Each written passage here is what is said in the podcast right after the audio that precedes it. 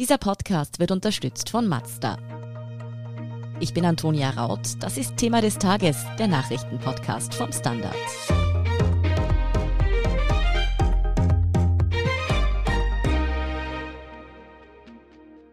Nur etwa 5% der Stimmen prognostizieren Umfragen Heinz-Christian Strache und seinem Team HC bei der Wienwahl.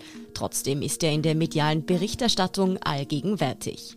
Wieso Strache trotz aller Skandale so hofiert wird und wie es eigentlich mit den zahlreichen Ermittlungen gegen ihn aussieht, erklären Gabriele Scherndl und Fabian Schmidt vom Standard. Ela, Heinz-Christian Strache tritt mit seinem Team HC zum ersten Mal bei der Wienwahl an. Die von mir gerade zitierte Umfrage mit 5% ist von Anfang September, also nicht mehr ganz aktuell. Haben sich seine Chancen seitdem denn eher noch verbessert oder verschlechtert? Also die jüngsten Umfragen, die es gerade so gibt, da gibt es zum Beispiel eine von Research Affairs vom 17.09., die sieht ihn bei 6 Prozent. Das wäre quasi schon der garantierte Einzug. Allerdings ist dazwischen schon wieder einiges passiert. So hat zum Beispiel die Wirtschafts- und Korruptionsstaatsanwaltschaft die Ermittlungen rund um Parteispenden an FPÖ-Vereine kürzlich eingestellt. Also eben das, wovon er im Ibiza-Video ja auch gesprochen hat. Das klingt jetzt natürlich immer nach Entlastung und wäre eigentlich was Gutes für, für ihn und das Team HC Strache. Man darf aber natürlich nicht vergessen, dass da noch weitere Ermittlungen laufen zum Postenschacher, zur Postenschacher-Frage und auch zur Spesenaffäre. Und da ist zum Beispiel eben auch jetzt vor kurzem erst wieder ein Einvernahmeprotokoll aufgetaucht, in dem Straches Ex-Bodyguard ihn schwer belastet. Da geht es eben um die privaten Rechnungen, die Strache über die Partei abgerechnet haben soll. Klarerweise gilt die Unschuldsvermutung. Und diese Vorwürfe, die sind jetzt an sich nichts Neues, aber das Thema liegt halt wieder am Tisch. Das heißt, da tut sich quasi laufend was, da, da gibt es irgendwie jeden Tag Ermittlungsneuigkeiten. Und daher sind Umfragen, selbst wenn sie total aktuell sind, mit Vorsicht zu genießen. Wie sich das alles auf die Ergebnisse der Wienwahl auswirken kann, das kann uns momentan, glaube ich, keine Umfrage sicher sagen. Da spielt ja auch noch viel mehr mit. Zum Beispiel, wie stehen die Leute zur FPÖ? Wie viel kann Spitzenkandidat Dominik Nepp mobilisieren? Und wie gut gelingt es dann auch dem ÖVP-Spitzenkandidaten Gernot Blümel im rechten Lager zu fischen? Also das sind einfach viele offene Fragen. Trotzdem fünf bis sechs Prozent, wo Strache jetzt eben laut Umfragen stehen würde, das ist im Grunde kaum mehr, als zum Beispiel die Bierpartei laut Prognosen hätte. Warum wird Strache trotzdem von allen Medien, auch vom Standard, zu Elefantenrunden, Interviews und ähnlichem geladen? Mhm. Also das ist eine Frage, die hören wir natürlich auch laufend. Also man sieht es in Foren, ich lese auch in Leser- und Leserinnenbriefen. Aber von vorne, also die Prognosen sind schon noch ein bisschen besser als die für die Bierpartei. Da rechnet eigentlich kein Wahlbeobachter und keine Wahlbeobachterin mit einem Einzug. Bei Strache ist es hingegen so eine wackelige Position. Aber das tut eigentlich noch gar nichts zur Sache bei diesen Überlegungen. Klar, es gibt zahlreiche Klein- und Kleinstparteien und das ist wichtig und gut, dass sie antreten und dass die sich auch zeigen vorher und dass man über sie spricht. Und das haben wir auch laufend gemacht und machen wir noch immer. Aber die meisten Medien und so eben auch der Standard die handhaben es so, dass jene Parteien zu den großen Runden eingeladen werden, die jetzt schon im Gemeinderat vertreten sind. Und nachdem sich da ja Ende letzten Jahres drei FPÖ-Mitglieder, die schon im Wiener Gemeinderat waren, die haben dann die damalige Allianz für Österreich gegründet, die jetzt Team HC Strache heißt. Und deswegen haben sie da eben auch Clubstatus. Das heißt nebenbei auch, dass sie Anspruch auf 60.000 Euro Clubförderung monatlich haben und auch auf Büroräumlichkeiten. Aber zurück zur Medienaufmerksamkeit. Es wäre ja umgekehrt dann auch die Fragestellung, warum man die dann ausschließt, obwohl sie realistische Chancen auf den Einzug haben und eben auch einen Club im Gemeinderat. Und da sehe ich keinen logischen Grund, die Partei oder auch Strache selbst auszuschließen von solchen Runden. Aber es hat vermutlich schon auch sehr damit zu tun, dass Strache einfach gut funktioniert und Leser, Hörer, Zuseher anzieht, oder? Ich meine, geht es da den Medien nicht auch bis zu einem gewissen Grad ums Geschäft? Ja, also der Strache, der ist natürlich eine Person, die seit Jahren, Jahrzehnten eigentlich im öffentlichen Rampenlicht steht. Also eine Person des öffentlichen Interesses. Man kennt ihn und man beobachtet ihn seit Jahren und es drehen sich dazu eben auch noch zahlreiche Ermittlungen um ihn. Also das war ja nicht vorbei, nur weil er aus der FPÖ ausgeschlossen wurde. Da gibt's ja gerade seit dem Ibiza-Video immer noch viel aufzuarbeiten. Und wie sollen wir das nicht berichten? Also klar ist wichtig zu erzählen, wie da die Ermittlungen laufen, welche Vorwürfe es gibt, welche Positionen ein Mann, der immerhin einmal Vizekanzler war, hat. Aber klar, es gibt Grenzen und die sind ganz klarerweise da, wo es ums Privatleben geht. Da schrammte zum Beispiel die Wohnsitzdebatte, die es gab, die schrammte da auch schon so ein bisschen dran, finde ich. Da ging es ja dann darum, ob er und seine Frau Philippa Strache noch zusammen sind oder nicht. Aber auch das wurde in dem Fall eben dann zum Politikum, weil ja damit verknüpft war, ob er zur Wahl antreten darf oder nicht. Also ich denke schon, dass die Leute ihn als Person nach wie vor sehr interessant finden. Das sieht man natürlich auch in Zugriffszahlen. Kaum ein Politiker in Österreich hat solche Bekanntheitswerte. Wichtig ist aber für Medienhäuser, das stets einzuordnen. In der aktuellen Debatte, da bekommt man manchmal das Gefühl, dass Strache irgendwie zu so einer Person geworden ist, die man eh lustig findet.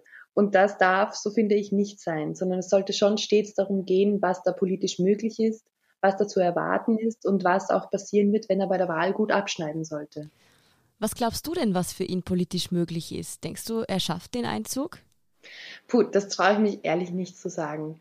Mit der FPÖ war das ja immer so ein Problem. Die wurden lange in Wahlen falsch eingeschätzt, weil man davon ausging, dass mehr Leute sie wählen, als es zugeben. Und später drehte sich dieser Effekt dann um und dann wurden die Werte überschätzt. Und wie das jetzt ist, also wer sich in Umfragen zu sagen traut, ich wähle Heinz-Christian Strache, das ist super schwer abzuschätzen. Und dazu kommt dann natürlich auch noch, dass noch nicht ganz absehbar ist, wie sehr der ÖVP ihre Taktik aufgeht und natürlich auch, wie sich die Corona-Krise auswirkt. Wir haben bei dieser Wahl einen Rekordwert an Wahlkartenanträgen. Das heißt, wir werden nicht einmal direkt am 11. Oktober da die endgültige Klarheit haben.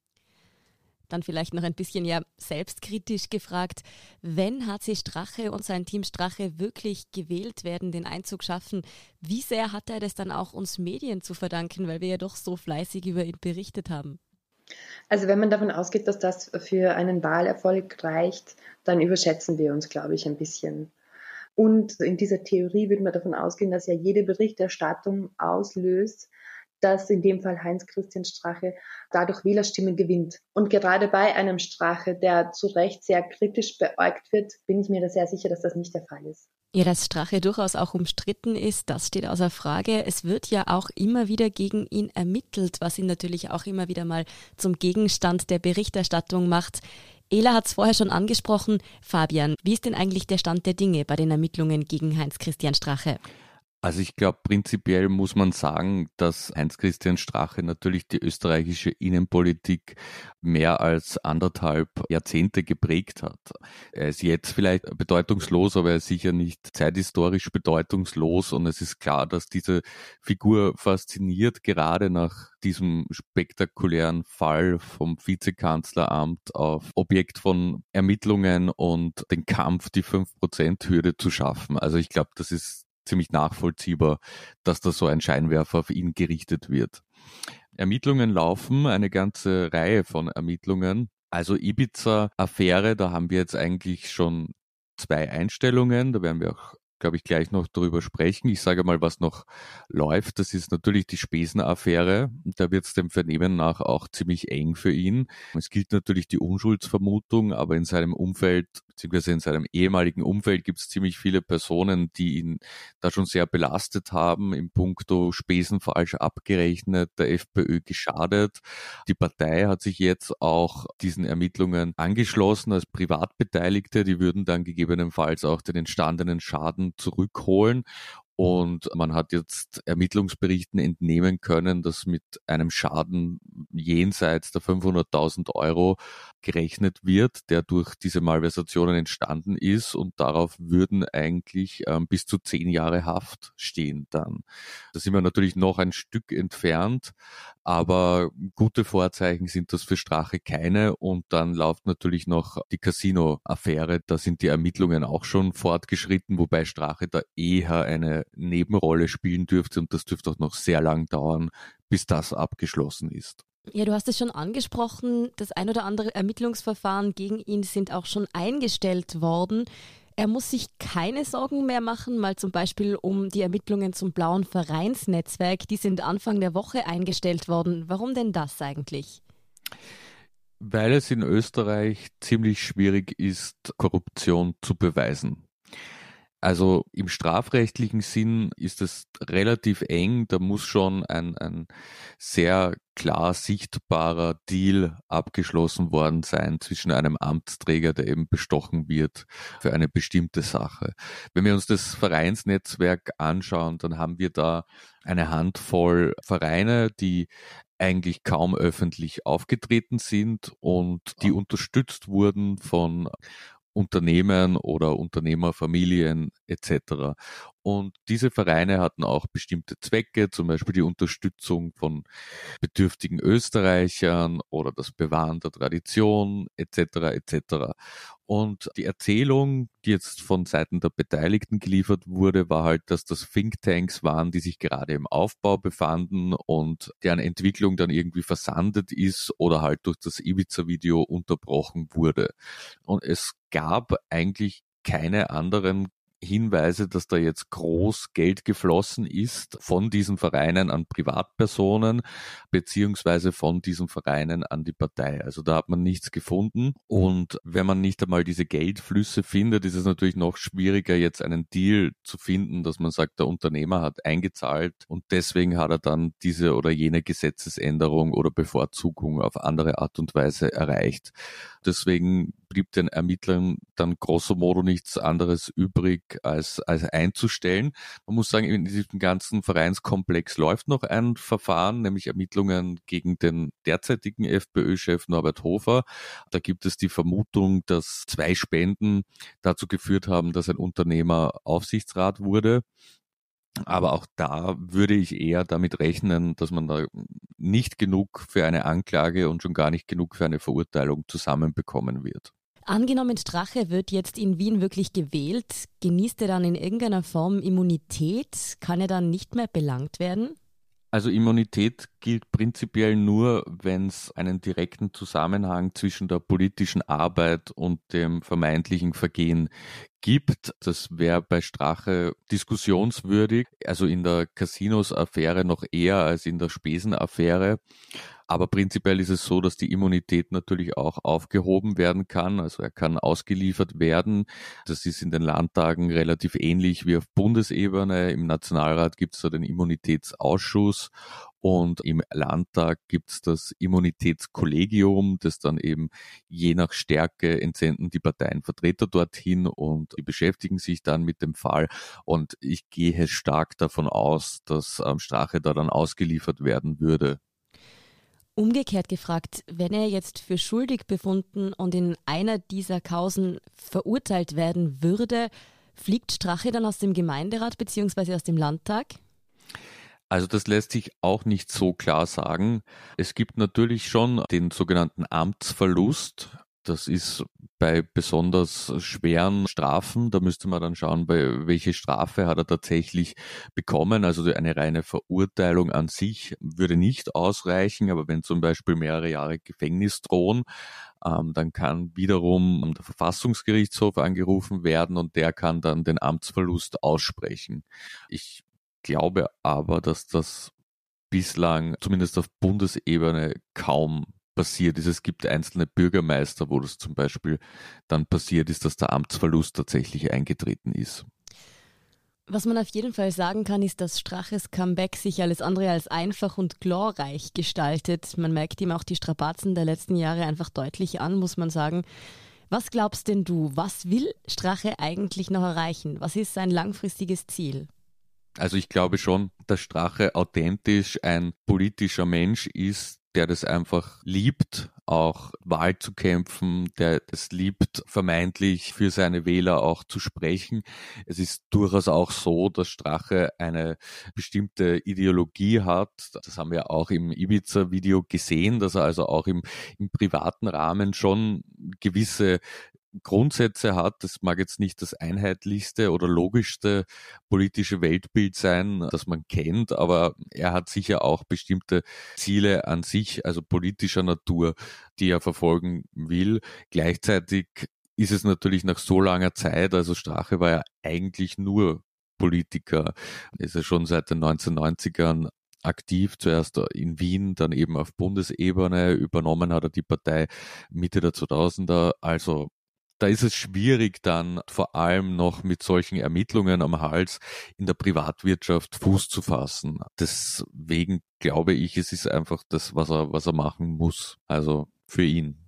Also du glaubst, er bleibt jetzt nicht mit einer ganz klaren Agenda und klaren Zielen in der Politik, sondern schon auch, weil er einfach dort zu Hause ist und sich irgendwie auch nicht ganz davon loslösen kann?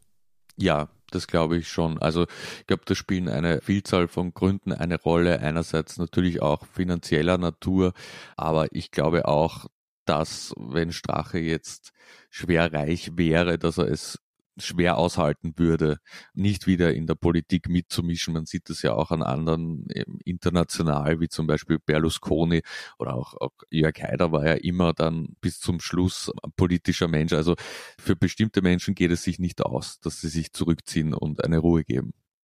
Denkst du, dass die Medien dabei weiterhin so gern und viel über Strache berichten werden oder wird er medial auch irgendwann im Abseits landen?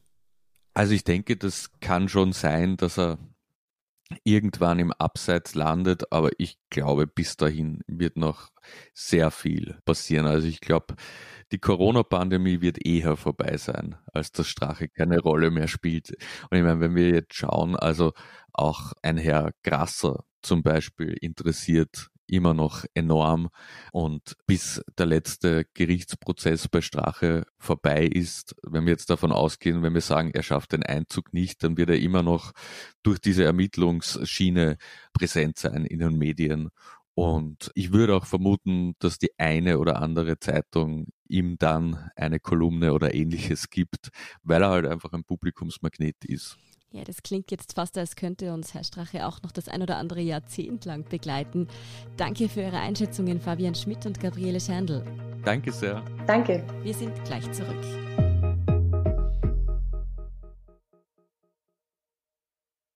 Ein Jahrhundert voller Fahrspaß. Feiern Sie mit uns 100 Jahre Mazda. Nur im September gibt es Winterräder, drei Leasingraten und sechs Monate Vollkasko gratis auf ausgewählte Mazda-Modelle. Die Mazda Jahrhundertwochen bei Ihrem Mazda-Partner. Und hier ist, was Sie heute sonst noch wissen müssen. Erstens, die österreichischen Touristiker bangen aufgrund der Corona-Krise um die Wintersaison. Die Regierung hat deshalb heute Regeln präsentiert, mit denen die Skisaison sicher gestaltet werden soll. So gilt beim Après-Ski heuer zum Beispiel Sitzplatzpflicht, Schunkeln auf der Bar fällt damit wohl dieses Jahr aus. Außerdem gilt in Gondeln Maskenpflicht, Skischulgruppen dürfen nicht größer sein als zehn Personen. Zweitens, Österreich erlässt Reisewarnungen für Prag und mehrere französische Regionen, sowohl in der tschechischen Hauptstadt als auch in den französischen Provinzen Provence-Alpes, Côte d'Azur und Ile-de-France ist die Zahl der Corona-Neuinfektionen zuletzt angestiegen. Deshalb hat das Außenministerium mit Montag, 28. September, eine Reisewarnung ausgesprochen. Umgekehrt hat Deutschland eine Reisewarnung für Vorarlberg verhängt. Und drittens, in Wien gibt es seit heute Donnerstag eine zweite Corona-Teststraße. Auf der Donauinsel sollen nun täglich rund 1000 Corona-Tests durchgeführt werden können. Bei der ersten Teststraße am Ernst-Happel-Stadion wurden innerhalb weniger Wochen bereits rund 35.000 Tests durchgeführt. Knapp 1500 davon waren positiv. Mehr dazu und die aktuellsten Informationen zum weiteren Weltgeschehen liefert Ihnen wie immer der Standard.at. Um keine Folge von Thema des Tages zu verpassen, abonnieren Sie uns bei Apple Podcasts oder Spotify. Unterstützen können Sie uns mit einer 5-Sterne-Bewertung und vor allem, indem Sie für den Standard zahlen. Alle Infos dazu finden Sie auf abo.derstandard.at und dst.at supporter. Danke für Ihre Unterstützung. Ich bin Antonia Raut. Baba und bis zum nächsten Mal.